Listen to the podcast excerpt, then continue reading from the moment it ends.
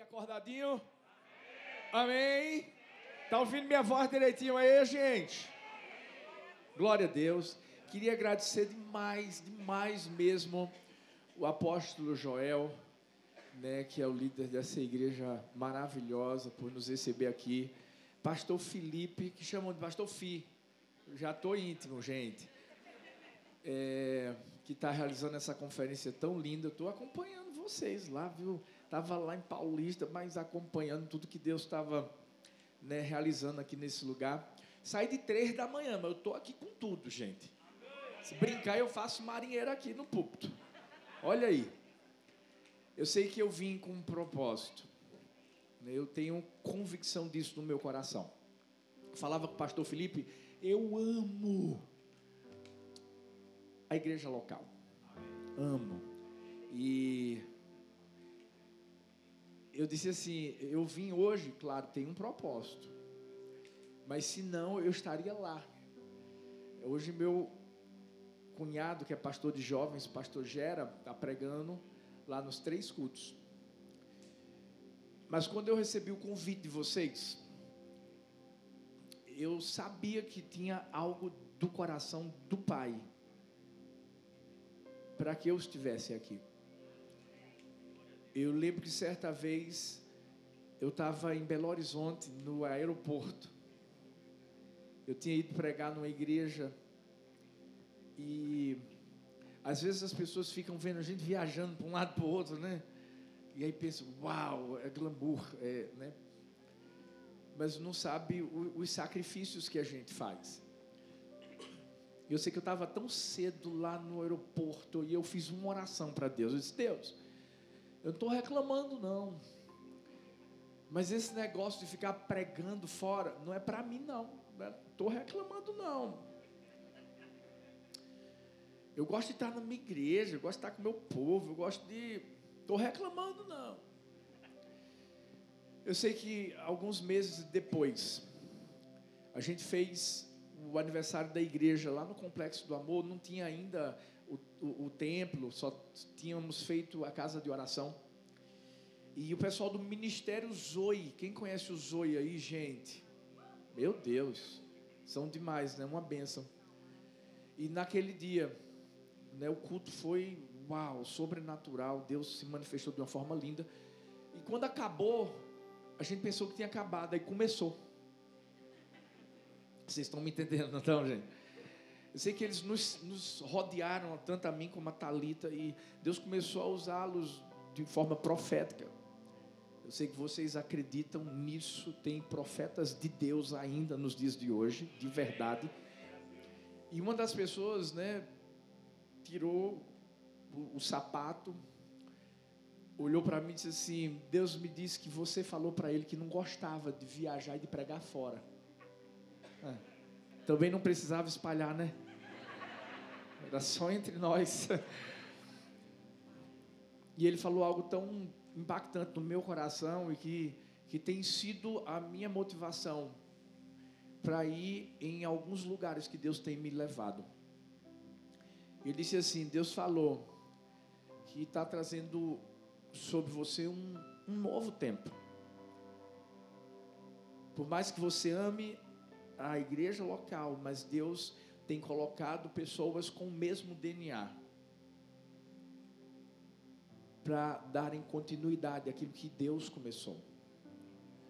Mas chegou o tempo em que, e isso falando para mim, também, né, incluindo Talita, de vocês saírem e de vocês poderem levar aquilo que Deus tem derramado sobre a vida de vocês. Eu sei que o que a gente tem vivido na Igreja do Amor é uma graça, é um favor que Deus tem, tem trazido sobre nós. De, de multiplicação, de, de, de, crescimento, de. E essa pessoa disse assim: aquilo que Deus está derramando sobre vocês. Você vai para igrejas pontuais, específicas, a gente tem, recebe convites, claro. Mas Deus disse assim: você vai em igrejas específicas. E onde eu te levar, aquilo que eu tenho derramado sobre a igreja do amor, eu vou derramar sobre essa igreja. E o que tem acontecido na igreja do amor, vai acontecer nessa igreja de forma maior e mais rápida. Então, eu acredito que o primeiro propósito, Deus está aqui. Eu sei que vocês têm vivido algo poderoso. Mas eu quero que vocês se preparem para viver algo maior. Não é por acaso que essa conferência se chama Wake Conference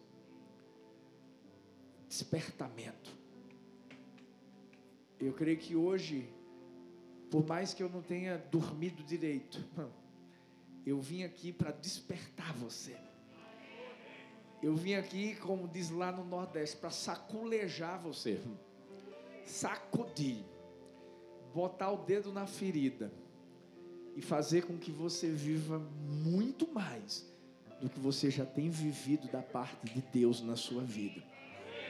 Quem está comigo aqui, gente? Você está acordado? Porque nordestino gosta de ouvir barulho. Amém? Então, primeiro, estou aqui por isso. Depois eu vou pregar. Já estou vendo que está passando meu tempo. Misericórdia. Tem um negocinho aqui, stop. Se eu falar stop, para. Estou brincando. Mas além de agradecer muito ao apóstolo Joel, pastor Felipe, quero trazer um abração. Primeiro da minha família, eu sei que é, é isso que me credibiliza de estar aqui nesse dia. E para quem não conhece minha família, eu vou mostrar uma foto bem bonita que vai aparecer aí. Olha aí, gente. Pena que ninguém conhece minha esposa, né? Tá ali, pastora Talita. Sara, a do canto. Do meio, Laura e essa pequenininha que já fez um ano, Helena. São isso mesmo, são três mulheres. Eu, eu tenho uma unção especial do Pai sobre minha vida. Quando a Bíblia diz assim que, né, eu sou bem-aventurado entre as mulheres, é literalmente mesmo. Tem alguém que só tem menino, menino, levanta a mão. No fim do culto eu vou orar por você. Como assim, meu irmão? Já está assim? Não, em nome de está repreendido. Então eu oro pelo pastor Felipe e pela, pela pastora Jéssica. Pode ser?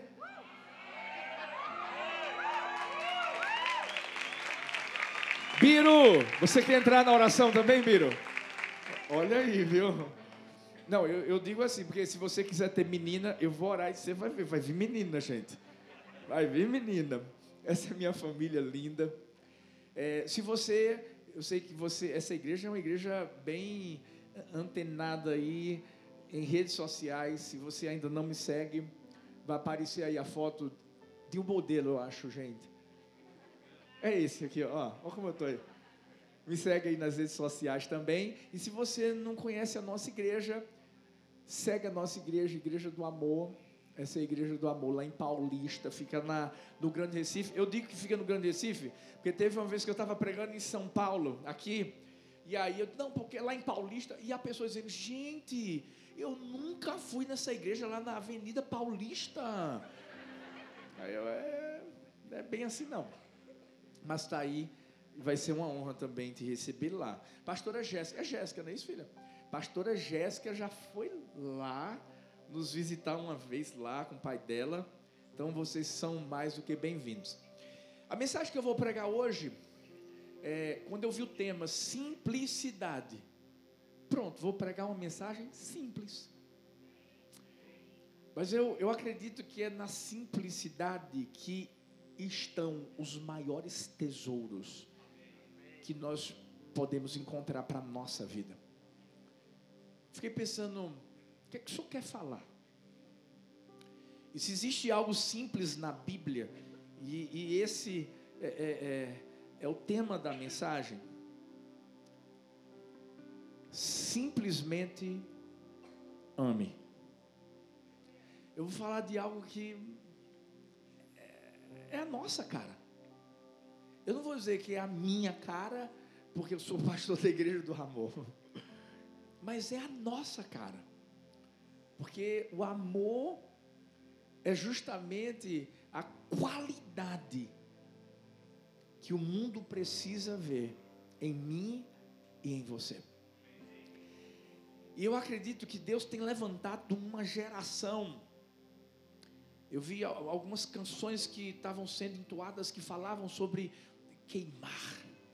E eu, eu tenho visto que Deus tem levantado uma geração que tem queimado de amor. Há pouco tempo houve o The Sand aqui. O pastor Felipe estava inclusive falando que a gente estava lá. E a gente pôde ver uma igreja apaixonada, uma igreja pegando fogo, a igreja do Senhor unida, todas as denominações praticamente reunidas para apenas declarar o amor a Deus, o amor a vidas, o amor ao chamado. Deus colocou essa mensagem no meu coração porque eu acredito que o amor é a base de absolutamente tudo. Na verdade, hoje eu vou trazer para você o segredo do que eu vivo lá na Igreja do Amor há 17 anos. A Bíblia diz em João 3,16, e todo mundo sabe esse texto. Porque Deus ama o mundo de tal maneira que deu seu Filho unigênito, para que todo aquele que nele crê não pereça, mas tenha a vida eterna. Esse, esse é um dos versículos da Bíblia mais conhecidos. Simples, não é? É essa simplicidade que pode transformar o mundo, que pode transformar a vida de qualquer pessoa. E eu creio que eu e você estamos aqui para isso, para mais uma vez sermos tocados pelo amor de Deus. Espírito Santo, pode celebrar o Senhor. Aleluia. Espírito Santo, nós te agradecemos pela tua presença nesse lugar. Nós, nós sabemos que, que os céus já estão abertos sobre nós. Nós queremos continuar ouvindo tua voz. Queremos continuar sendo impactados por ti. Queremos que o Senhor convença do pecado, da justiça, do juízo. Queremos que o Senhor nos desperte para vivermos a simplicidade do amor do Pai. Que Jesus continue sendo o único a ser engrandecido, a ser exaltado nesse lugar e é nesse nome lindo que nós oramos. Amém, amém e amém. É muito simples. Quando eu digo simplesmente ame, primeiro é porque eu quero mostrar que o amor é realmente o nosso estilo de vida. O amor é a nossa cultura. A Bíblia diz que nós seremos conhecidos como discípulos do Senhor. É através da fé? Não. Vamos ser conhecidos como discípulos do Senhor através do poder? Não. Nós vamos ser conhecidos como discípulos do Senhor através do amor. E às vezes é impressionante porque o diabo tenta apagar essa chama. É verdade ou não é? A gente vai ver em Apocalipse. A igreja de Éfeso que havia deixado o primeiro amor. A gente vai ver os próprios discípulos de Jesus, depois de Jesus ter morrido, a Bíblia vai dizer que eles se esconderam. Jesus encontra dois discípulos no caminho de Emaús e o coração deles, a chama do amor estava apagada. Tanto que Jesus falava com eles, mas eles não percebiam que era Jesus. Pedro, Tiago, João, muitos discípulos que antes estavam servindo, sendo bênção nas mãos do Senhor, caminhando com Jesus, voltaram para os barcos para pescar. A Bíblia diz que o diabo veio para roubar, veio para matar e veio para destruir. E é isso que o diabo tenta fazer comigo e com você, com a igreja do Senhor. E ele sabe, ele sabe onde nos atacar.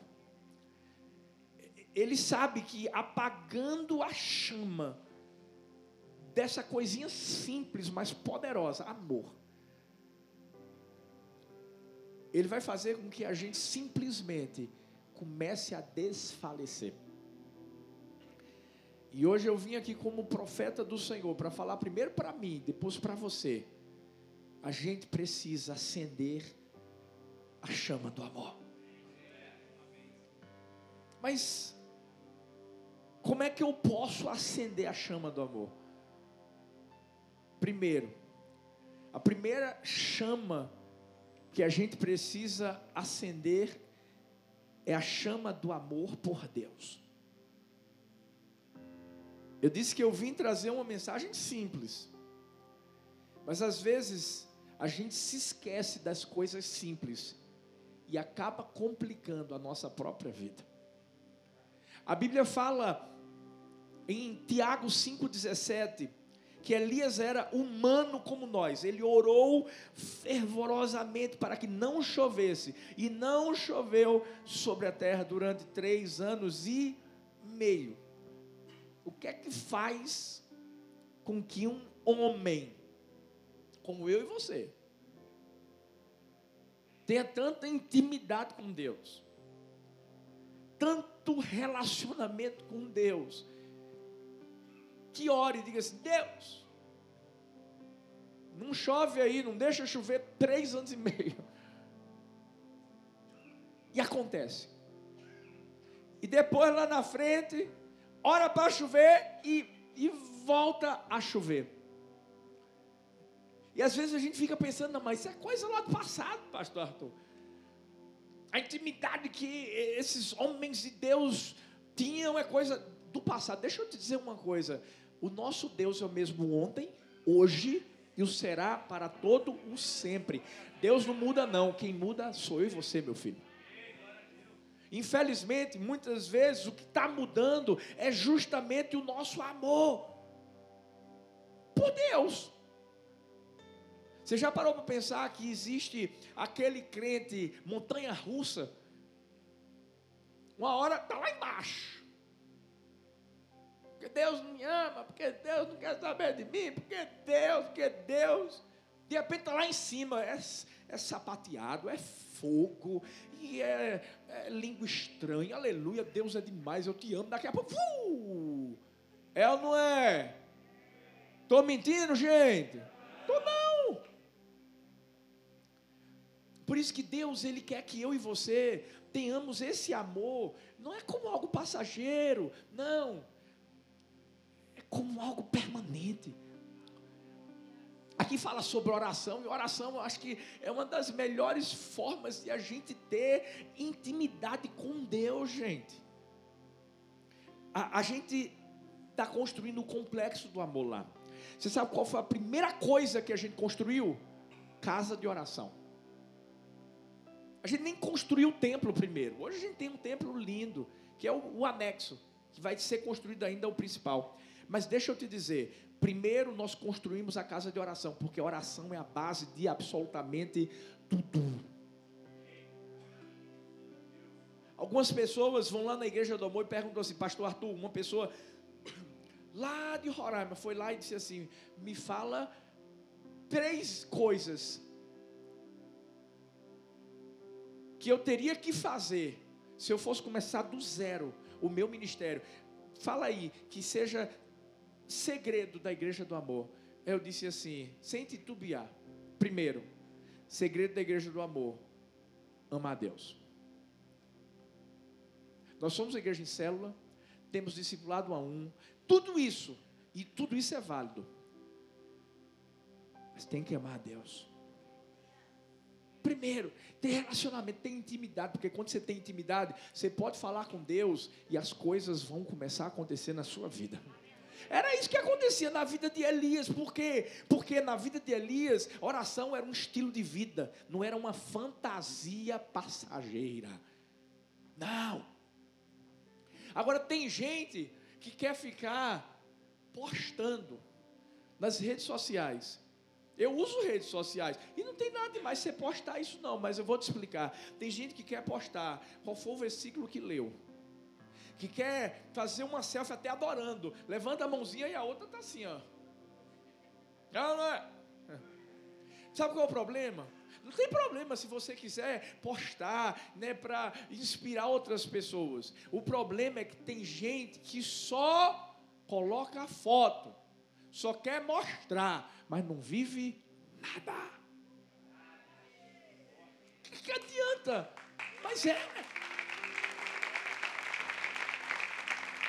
De, de, deixa eu dar uma dica para você. Antes de você atualizar o seu feed, atualiza o seu feed celestial, meu irmão. Vai lá, vê, vê, porque eu acredito que, que Deus fica olhando para mim, para você,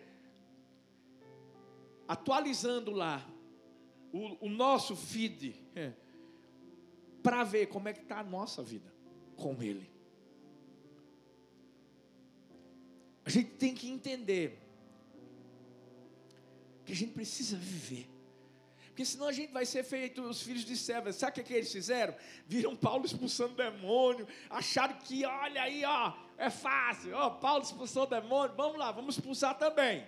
Quando forem expulsar, olha, no nome de Jesus, que Paulo prega.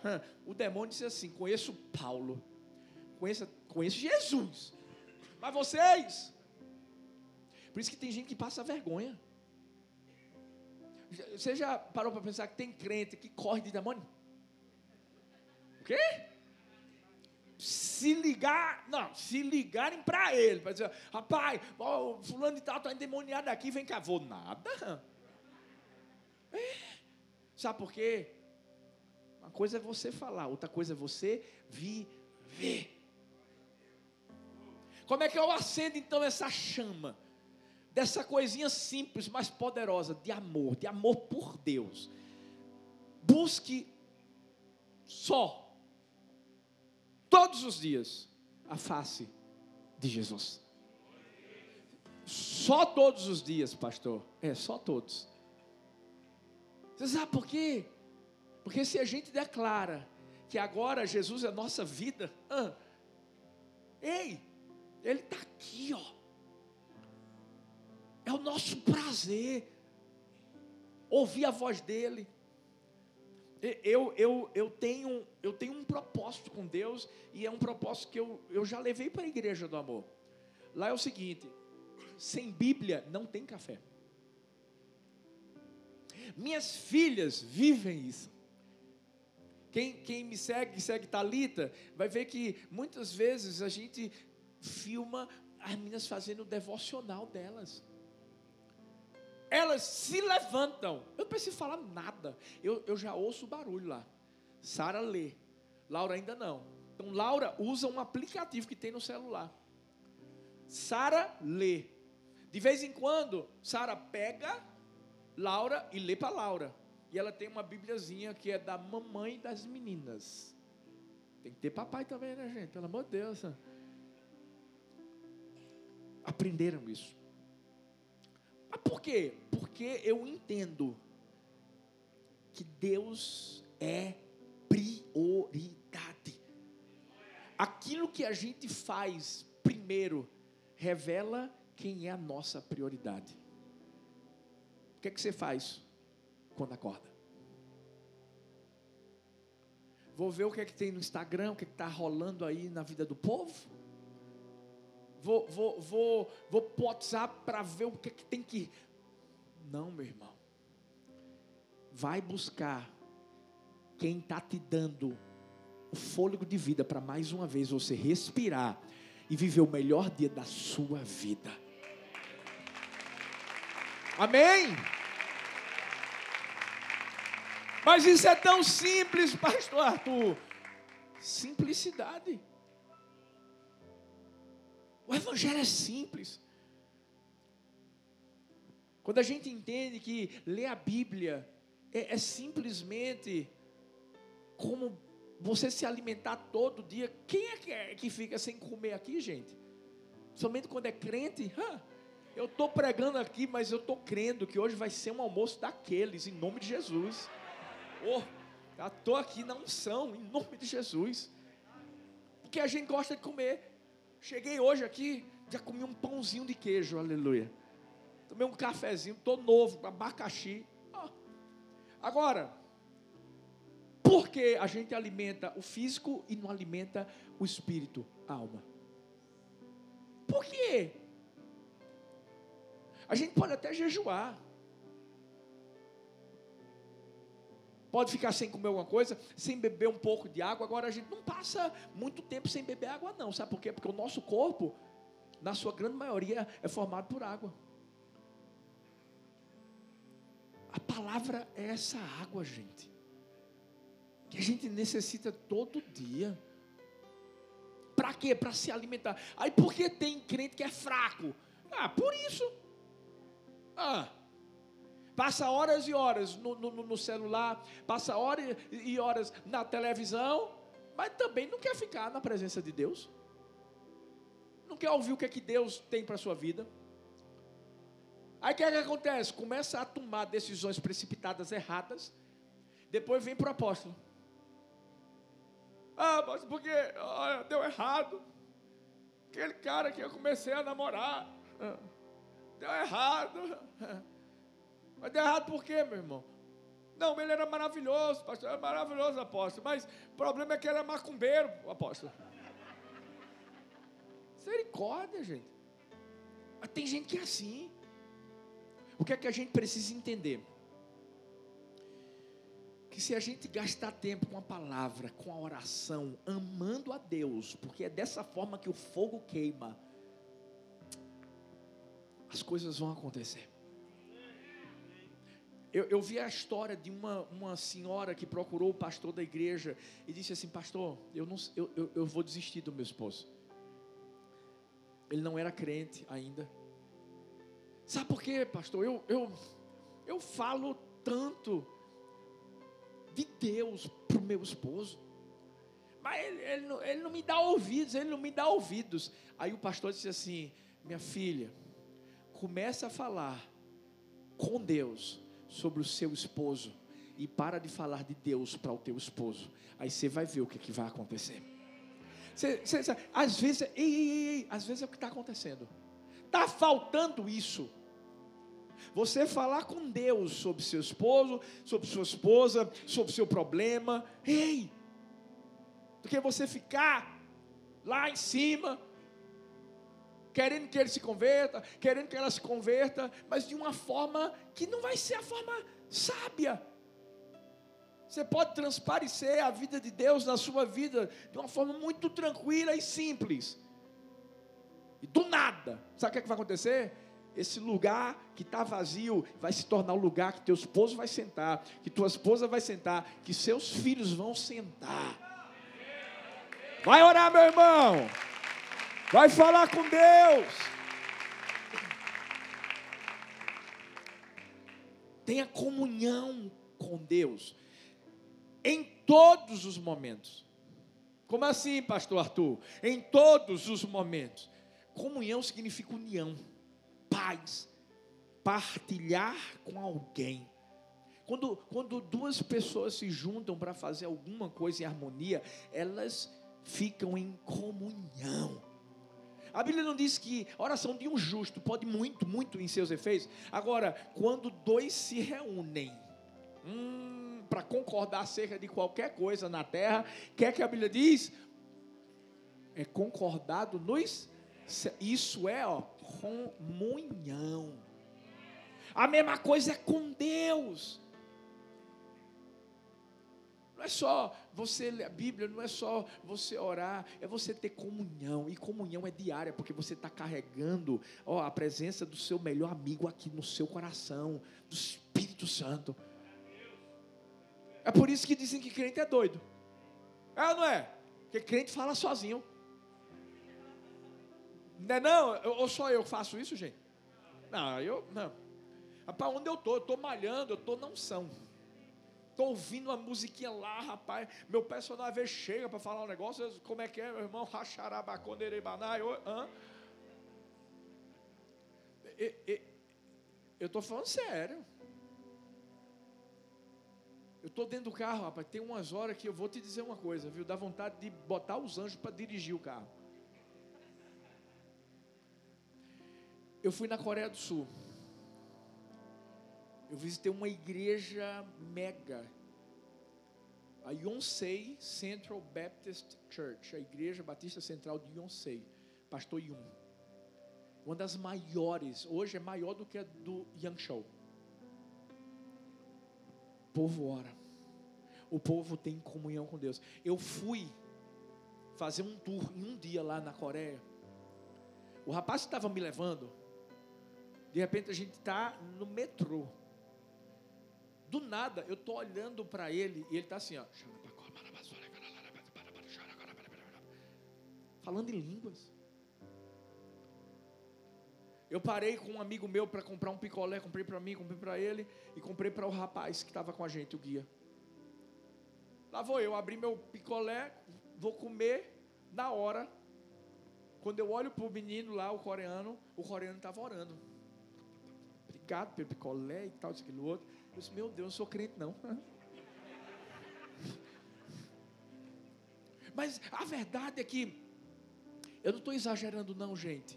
É, é, dessa forma que Deus quer que a gente viva, tendo essa comunhão 24 por 7, 24 horas, 7 dias na semana, conectados. Conectados. Você sabe por quê? Porque quando a gente passa um tempo verdadeiro na presença de Deus, vai ser impossível as pessoas que vão estar ao nosso redor não notarem que a gente esteve com ele. Ah, ah, ah. Sabe Moisés? Lá em cima, no monte, quando desce, rosto transfigurando, resplandecendo. O que é isso? É a presença de Deus. A presença de Deus faz isso a ponto de você poder ir para algum lugar e de repente alguém olhar para você e se sentir constrangido. Porque essa pessoa vai ver Jesus na sua vida.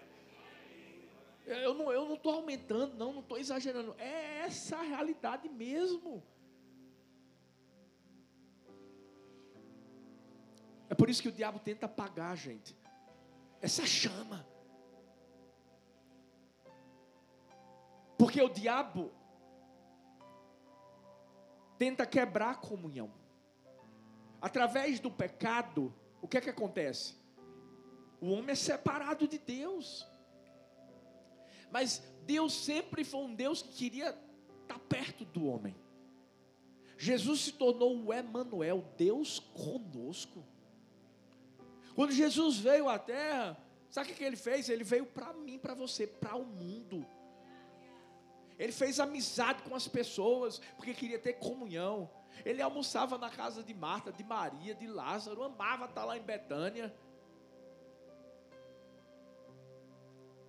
Por quê? Porque esse sempre foi o desejo dele, do Pai. E a pergunta que eu faço para mim, para você é: esse é o nosso desejo? Eu, eu posso te dizer uma coisa: se a gente não tem comunhão com Deus, a gente não tem nada. Sabe o que, é que Spurgeon vai falar? Se formos fracos em nossa comunhão com Deus, seremos fracos em tudo. E é verdade.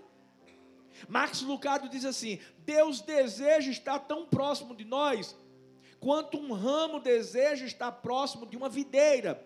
Um é a extensão do outro. É impossível dizer onde um começa e onde o outro acaba a gente tem que ser a extensão da presença de Deus aqui na terra. a gente tem que transparecer isso. E não é só aqui não, porque aqui é fácil. Aqui você sorri, aqui você abraça, aqui você levanta as mãozinhas, aqui você fala em línguas. Ei, é lá fora que eu estou falando.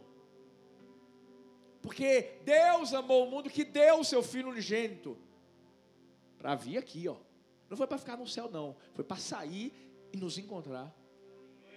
É fácil. Declarar seu amor por Deus aqui. E quando vai para o trabalho? E no trânsito de São Paulo? Hã? Quando aquele motoqueiro abençoado passa perto de você. Teve uma vez que eu cheguei em São Paulo, gente. Aluguei o carro. Assim que eu saí para entrar na via, já teve um motoqueiro que chutou o, o, o retrovisor do carro. Eu disse, eita! Cheguei em São Paulo. E em casa, tratando a esposa. É simples. Deus quer que a gente acenda o amor que nós temos por Ele. E que a gente possa ser uma extensão da Sua presença, onde nós formos. Começa por isso. Você não pode fazer o contrário. Se você não ama a Deus, como é que você vai amar as pessoas? Agora, depois que você acende a chama do amor por Deus, aí você acende a chama do amor pelas pessoas. Dá um sorriso bem lindo para essa pessoa linda que está perto de você. Se não for linda, vai pela fé, em nome de Jesus. E a gente dá fé também. Olha aí, olha aí. Eu sei que você já disse que a ama. Eu, eu não consigo conceber a, a igreja do Senhor Jesus sem ter esse toque, sem ter esse, essa chama ardendo, esse amor pelas pessoas, amor pelas vidas. Tem gente que chega na igreja, não olha para ninguém não. Que?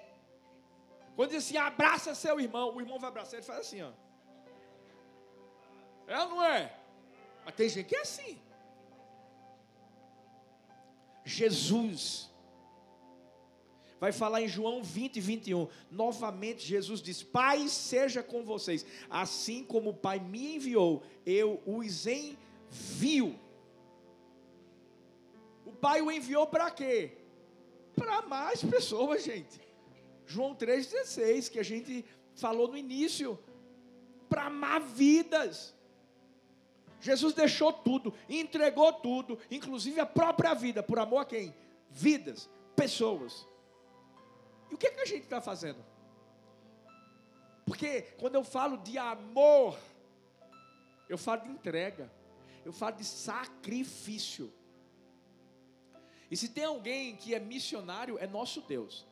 Se tem alguém que ama trazer boas novas, é o nosso Deus. E o mais lindo de tudo é que um dia ele enviou Jesus e hoje ele nos enviou. Nós somos enviados. Para quê? Para compartilhar o amor. Para levar esse amor, para levar esse evangelho, para levar as boas novas. É claro que cada um tem uma forma de levar. Por isso existe a multiforme graça, sabedoria de Deus. É como amarrar sapato. Minha filha mais velha amarra o sapato dela de um jeito. O pior é toda vez que ela amarra o sapato para desamarrar, é só a graça do pai. Não, porque quando ela amarra, é como se fosse realmente pegando aquele nozão. Quando você vai tirar, pronto, não consegue mais. Cada um tem o seu, o seu jeitinho. Agora, no fim das contas, vai ter um sapato, ou um par de sapatos e o cadastro. Mesma coisa é o Evangelho. Mesma coisa é quando a gente ama vidas, vai ter uma forma de a gente levar essa palavra. A essência, os princípios nunca mudam. Mas a forma sim. O mais lindo de tudo é que Jesus não pensou em amar, não planejou amar, ele decidiu amar e amou. E é aí que vem, às vezes, o maior calo da igreja. Qual é? É que a gente fica pensando em quem a gente vai amar. Se aquela pessoa merece o nosso amor. Deixa eu te dizer uma coisa: não escolha pessoas nem situações, apenas escolha amar. Seja simples. Simples. Sabe por quê? O Evangelho não desorganiza, organiza.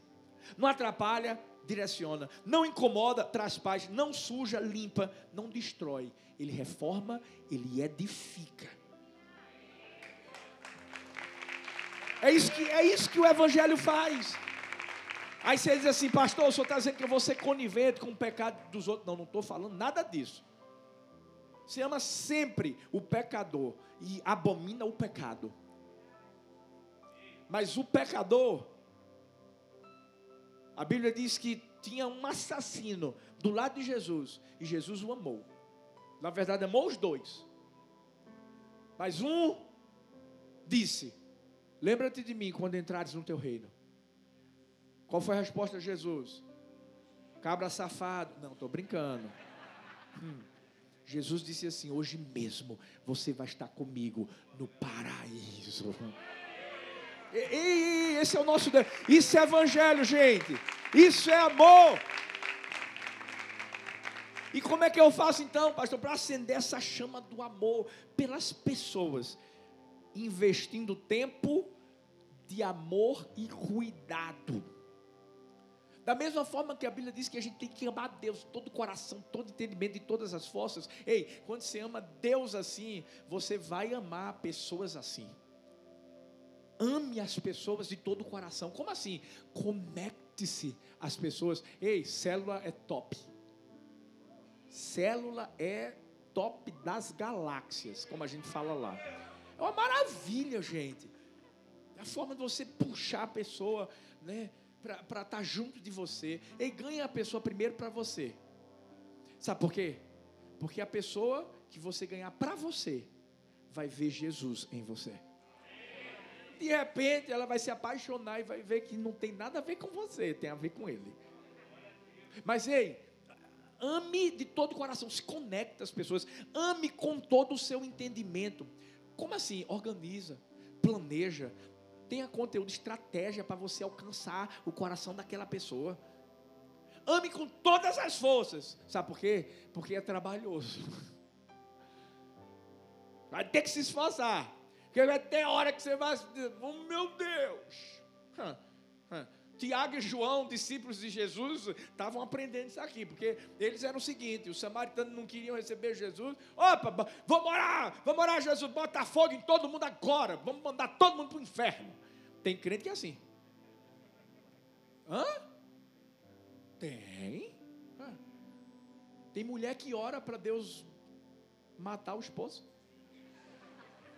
Eu, eu, eu, eu vi uma história o pastor disse assim: gente, é o seguinte, Deus botou algo no meu coração, vamos orar hoje. Você, esposa, que está orando para Deus exterminar seu esposo, vem aqui à frente, em nome de Jesus. Um monte de mulher foi para frente. Né? Aí o pastor disse: mas meu Deus, miséria, fiz isso só para testar o coração. Vamos orar para Deus salvar, para Deus transformar, para Deus restaurar. Mas tem gente que faz umas orações aí que o negócio é é para abrir cova, abre a cova do cara, pai, em nome de Jesus. Deixa eu te dizer uma coisa, vai ser trabalhoso.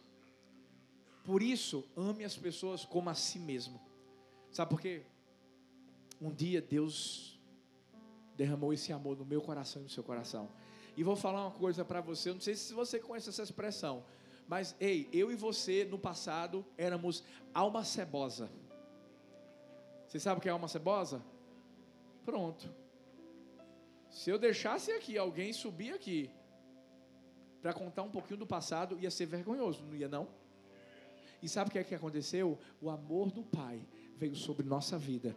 E a palavra do Senhor, 2 Coríntios 5,17, diz assim: se alguém está em Cristo, nova criatura é. As coisas velhas já passaram, e eis que tudo se fez novo. Se Deus fez na nossa vida, vai fazer na vida do nosso próximo, vai fazer no vizinho, vai fazer na família, vai fazer na vida do patrão, vai fazer na vida da sogra.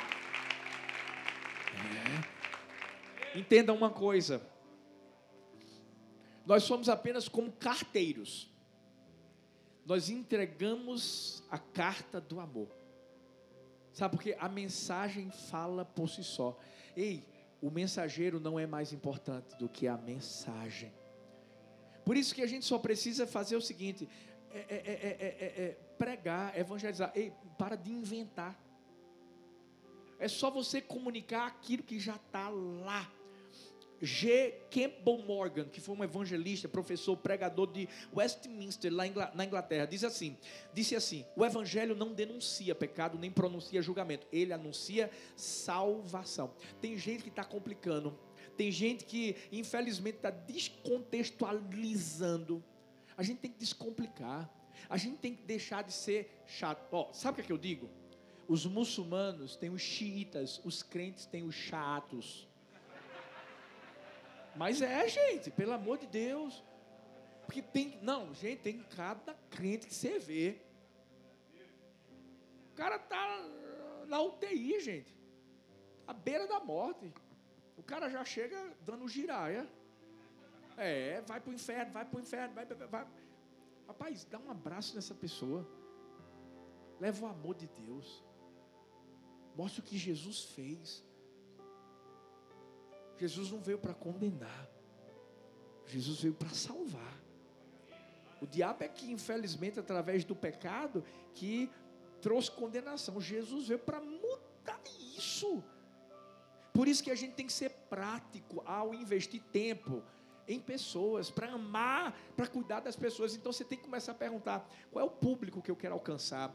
Qual é o contexto dessa pessoa? Quais são as ferramentas que eu posso usar? Quais são os planos de ação que eu posso colocar em prática? Por exemplo, a gente tem um monte na Igreja do Amor. E que vocês têm aqui, ó, célula, discipulado.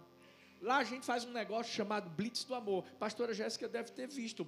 É a forma que a gente recebe as pessoas que estão indo pela primeira vez na igreja. O povo vai, abraça aquele. Ó, eu já tive, já tive gente se convertendo na Blitz do Amor de abraçar a pessoa. E de repente a pessoa começa a chorar. Quer se entregar? Eu quero, eu quero. Aí eu vou no púlpito, gente, uma vida para Jesus. O povo lá vibra muito, né? Ah! Aí, aí eu, o Espírito Santo faz o apelo, já é agora. Quem mais quer entregar a vida de Jesus? Daqui a pouco vem outra, vem outra, vem outra, vem outra. Deixa eu te dizer, é estratégia.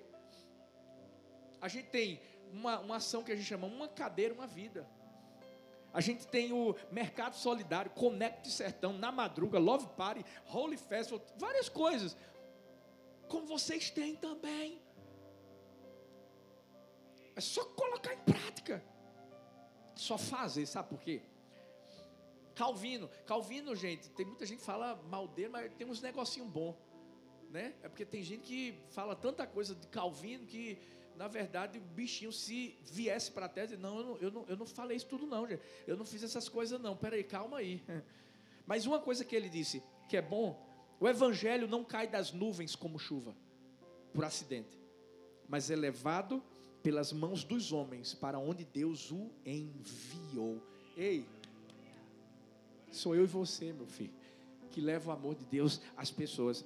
Alguém uma vez disse: a igreja não é um clube de iates, mas uma frota de barcos de pesca. Ah, você está entendendo isso? Uma frota. Como é que eu posso acender a chama do amor? Também, ei, não desistindo de ninguém.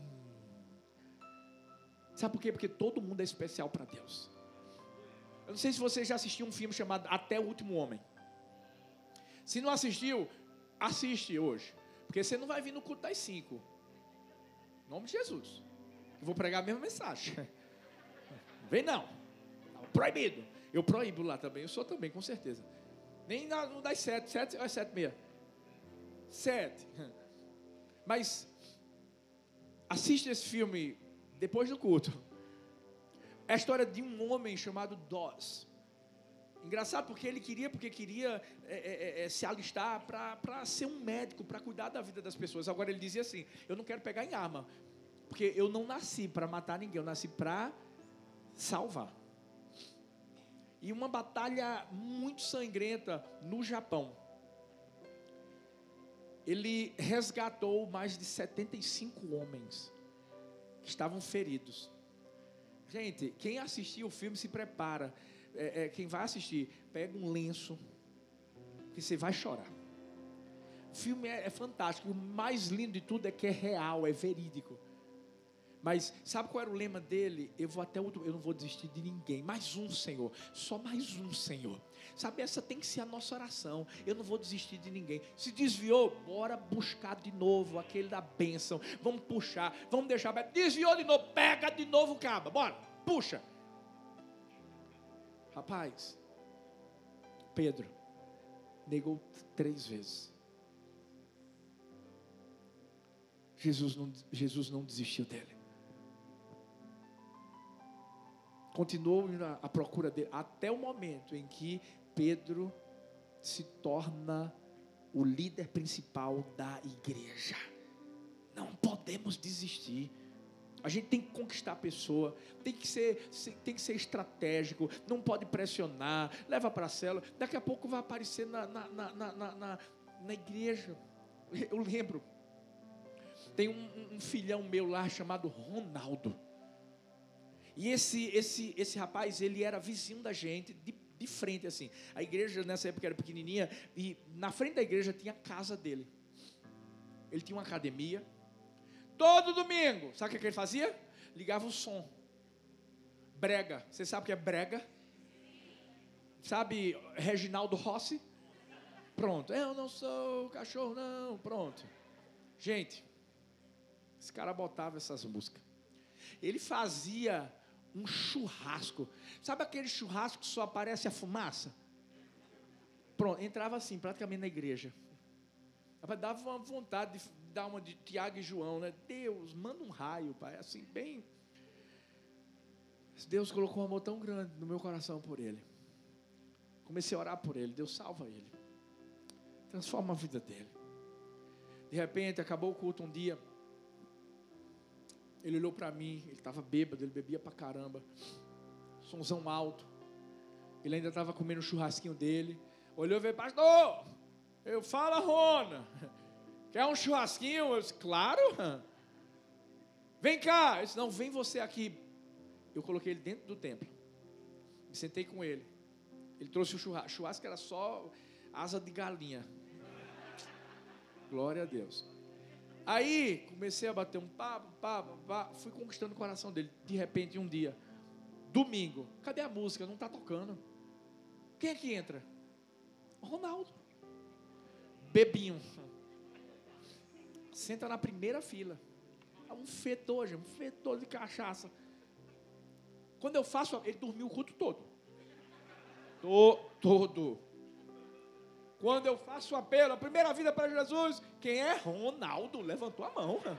Disse, meu Deus, não é possível um negócio desse não, gente. Teve tradução simultânea dos anjos, assim, ó. Tch, tch. Eu dei um abraço nele, eu disse, Rona, parabéns, vou cuidar de você. No outro domingo, quem apareceu lá? Ronaldo Bebinho. Bebe. Não, dessa vez mais crente. Já veio com uma listinha das músicas que ele queria que colocasse no louvor. Segundo culto, se tornou líder do louvor da igreja. Aí, pastor, as músicas de hoje, eu, tá bom, Rona, senta aí. Eu sabia que ele ia dormir, sentou, dormiu, beleza. Toca as músicas que a gente botou aí, vamos lá.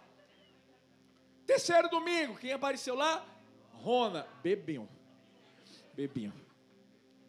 Mas depois, Rona apareceu lá. Estava sóbrio.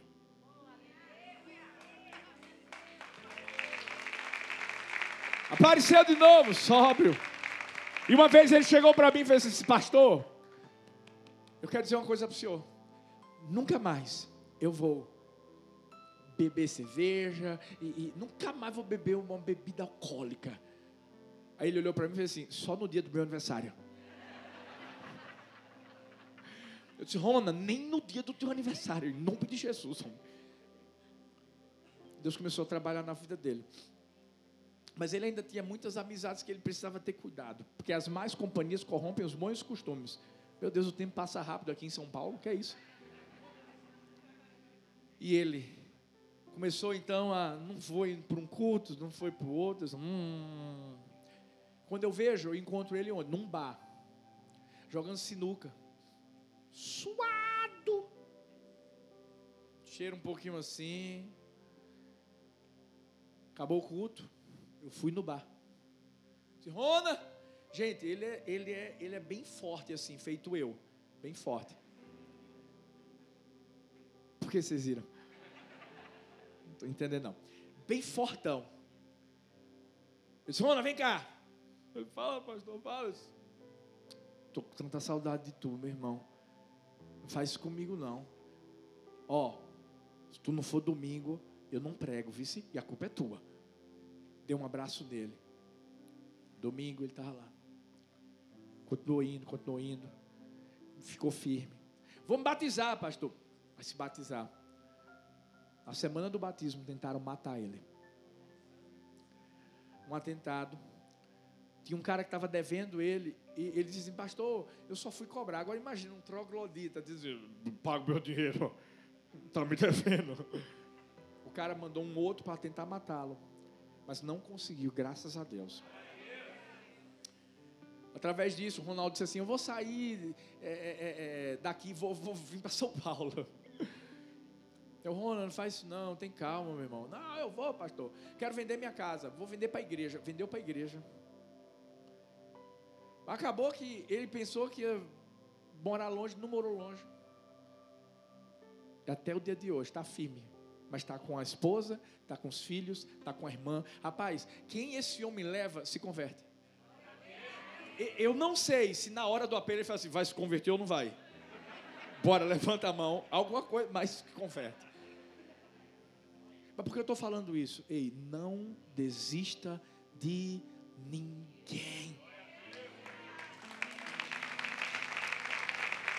Vamos lá, gente. Não vamos dar desculpa para evangelizar. Não, não, não vamos desistir das pessoas.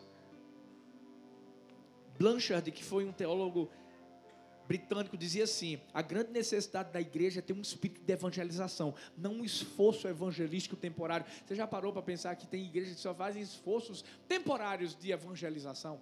Deixa eu te falar uma coisa, ei, só tem uma coisa que a gente só vai poder fazer aqui na terra: é evangelizar. Porque lá no céu a gente não faz mais. E Deus está contando com a gente. Sabe por quê? Porque o tempo das pessoas está passando. Eu vi a história de um, um, um, um, rapaz, um homem, que esteve no naufrágio do Titanic. Ele, ele era um escocês. E ele estava numa reunião, isso três, quatro anos depois. E nessa reunião ele se levantou e disse assim: Eu preciso contar uma história. Eu estive no Titanic.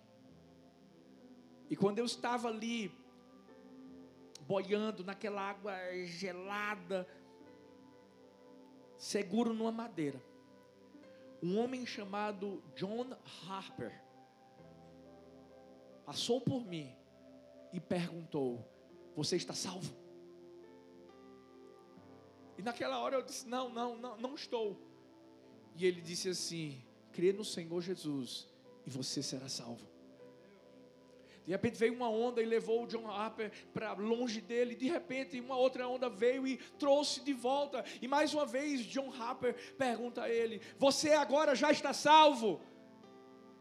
E ele disse: Sinceramente, eu, eu não sei. E John Harper mais uma vez disse: crê no Senhor Jesus e você vai ser salvo. E nessa hora, John Harper não conseguiu se segurar.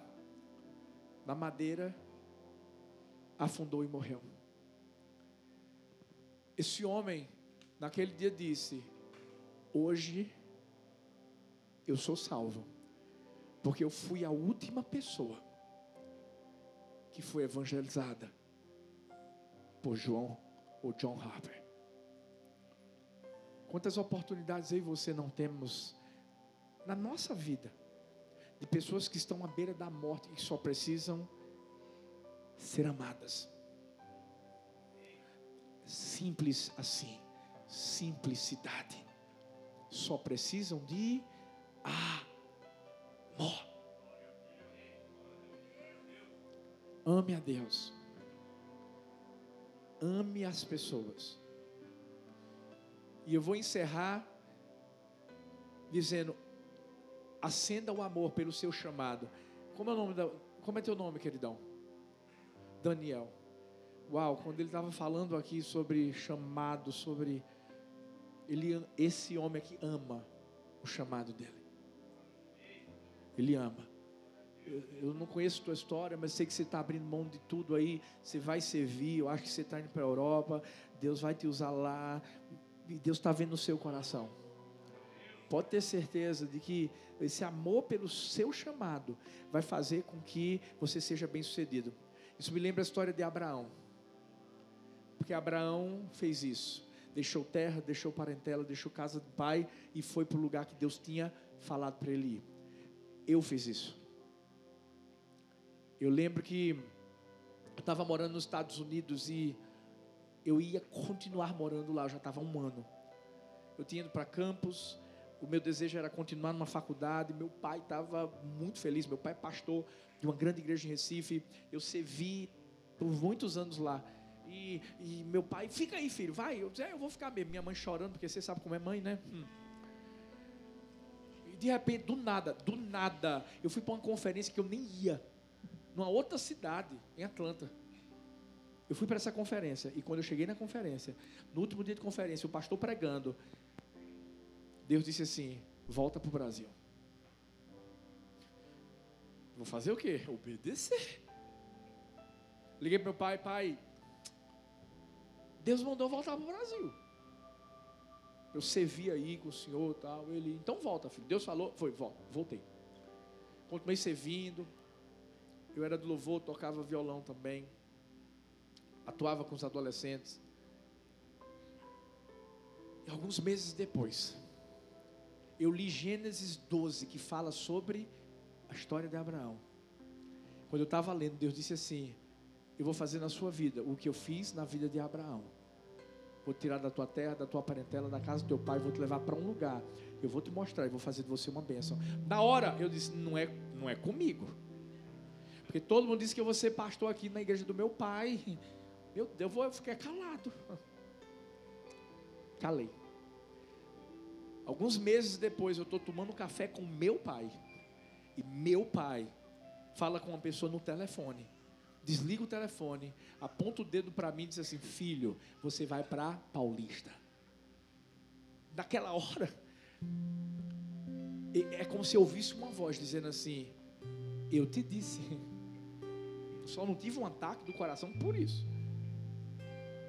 E meu pai me levou para uma congregação da igreja dele, lá em Paulista. Nem conhecia Paulista. Eu sou nascido em Recife. Se tem alguém do Nordeste aí, principalmente Recife, sabe do que eu estou falando eu fiquei conhecendo a respeito da cidade de Paulista pelos noticiários policiais. Sabe, aqui tem programa policial? Sabe quando diz assim, mataram mais um em Paulista? E vem aquele barulho, pei, pei, pei, pei, pei, pei, pei, pei, as armas, a bala, puf. Aí eu disse, eita, é para lá que eu vou. Mas deixa eu te dizer uma coisa. Aqui dentro do meu coração, ardia uma chama, a chama do chamado. Eu e Talita fomos para lá e encontramos uma multidão de sete pessoas. Eu me lembro como se fosse hoje, quando eu cheguei lá, aquele calor, como a gente diz lá no Nordeste, de lascar o quengo. Quando eu vi aquelas sete pessoas, quando eu vi o louvor, eu disse, misericórdia, eu estou no lugar certo? Eu sempre acostumado àquele louvor maravilhoso, som topado. De repente, gente, o cara que tocava o violão, o violão falava em línguas estranhas. Botava um dó, saía um ré sustenido, um negócio de louco. Sabe o que é isso, né? meu Deus. Eu cheguei já querendo mudar tudo. Disse, não, mas peraí, calma aí. Vem louvor, vem cá, gente. O menino, ele tocava direito, o problema era o violão. Eu disse, ó, vamos fazer o seguinte, descobri que tinha um teclado que eu tinha doado. Eu doei para a igreja que eu ia pastorear.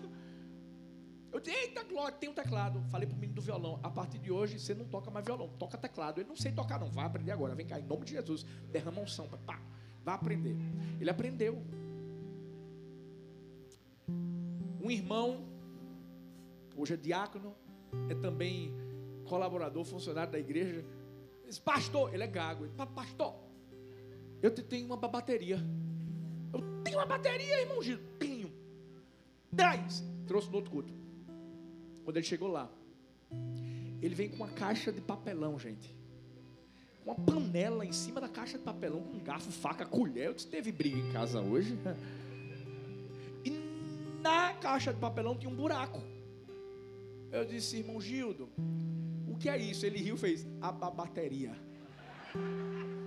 Eu disse, certo, mas me explica aí, esse buraco é para aquele. para botar o microfone para pastor.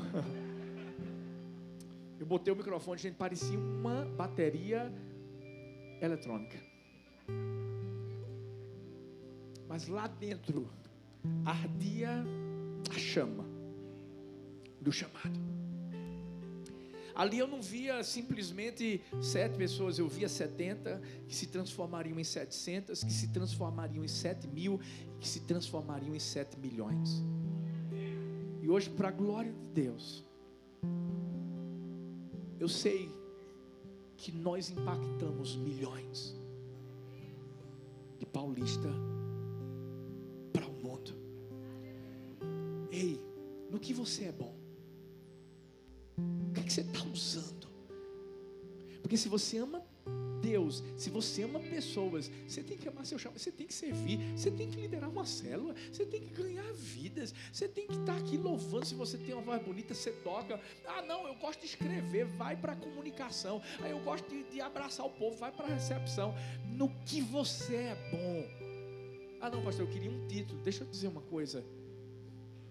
O maior título que a gente pode ter é o de servo. O de servo. De servo.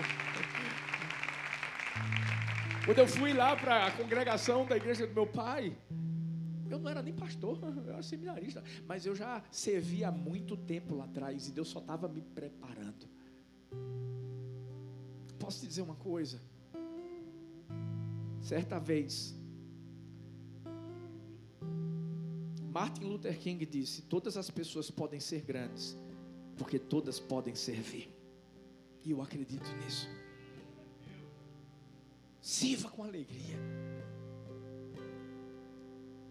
Eu falava com o Biro, Biro é sensacional, me apaixonei por você, meu querido. Pensa um cara topado.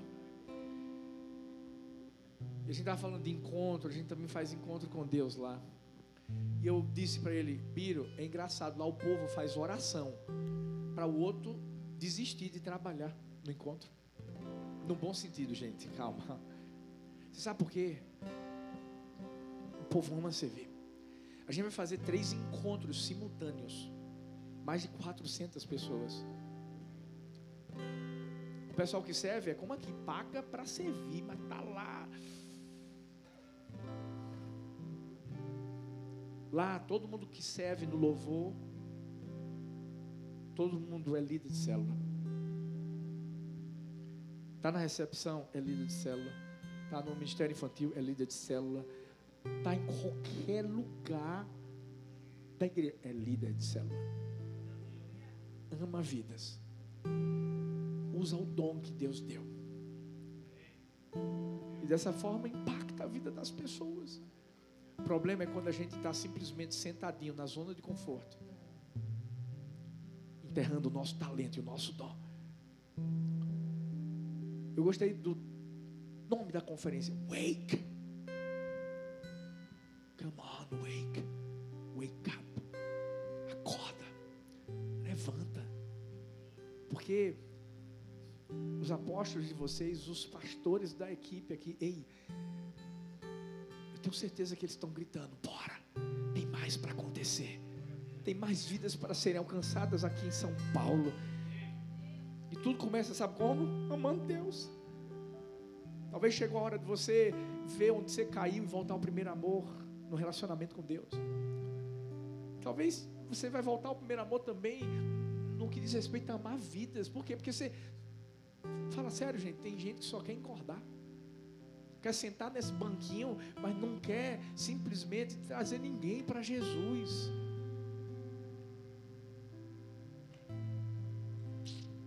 E aí o dom fica simplesmente enterrado. Mas eu creio que eu estou diante de uma igreja que é apaixonada por Jesus. Eu vejo isso. Eu estou diante de uma igreja que ama vidas. Eu estou diante de uma igreja que não enterra dons, talentos, mas os usa para glória, para honra e para o louvor do nome de Jesus. Ei, é simples. Ame e as coisas vão acontecer. Eu posso orar por você, você pode ficar de pé para parecer que está acabando. Glória a Deus. Você pode fechar seus olhos, bota a mãozinha no coração. Paizão, a gente já disse que te ama hoje. A gente te ama muito. Muito obrigado por essa oportunidade que o Senhor nos dá de estarmos aqui, de de vivermos esse momento tão, tão maravilhoso, de, de crescermos na tua graça, de, de ouvirmos a tua voz e de sabermos que ela é a verdade para a nossa vida. Existe uma multidão sedenta, faminta por ti. Existe uma multidão que ama vidas e que não vai, sabe, se saciar, se satisfazer enquanto não vê-las no teu reino. Existe uma multidão que está pegando seus dons e talentos e está pronta para usá-los. E eu peço, acende a chama. Se existe qualquer tipo de chama apagada hoje, seja de amor por ti, ou amor por vidas, ou amor pelo chamado, Deus, aquece o nosso coração hoje. Para a gente sair desse lugar aqui pegando fogo, despertos. Ei, Pai nós queremos ser acordados pelo Teu Espírito Santo hoje. E queremos viver com ousadia aquilo que o Senhor tem sonhado para nós. Queremos marcar a vida das pessoas. Queremos ser a extensão da presença do Senhor aqui na terra. E levar muitas vidas para o reino, a saquear o inferno e povoar o céu. E eu creio, Pai, o Senhor pode contar com esse povo. O Senhor pode contar com essa igreja. Nós estamos aqui para dizer sim ao amor. Nós estamos aqui para dizer sim às pessoas que precisam desse amor e engrandecer o nome que está acima de todo nome, o nome de Jesus. E é nesse nome lindo que nós oramos. Amém, amém e amém. Você pode celebrar o Senhor nessa manhã. Aleluia.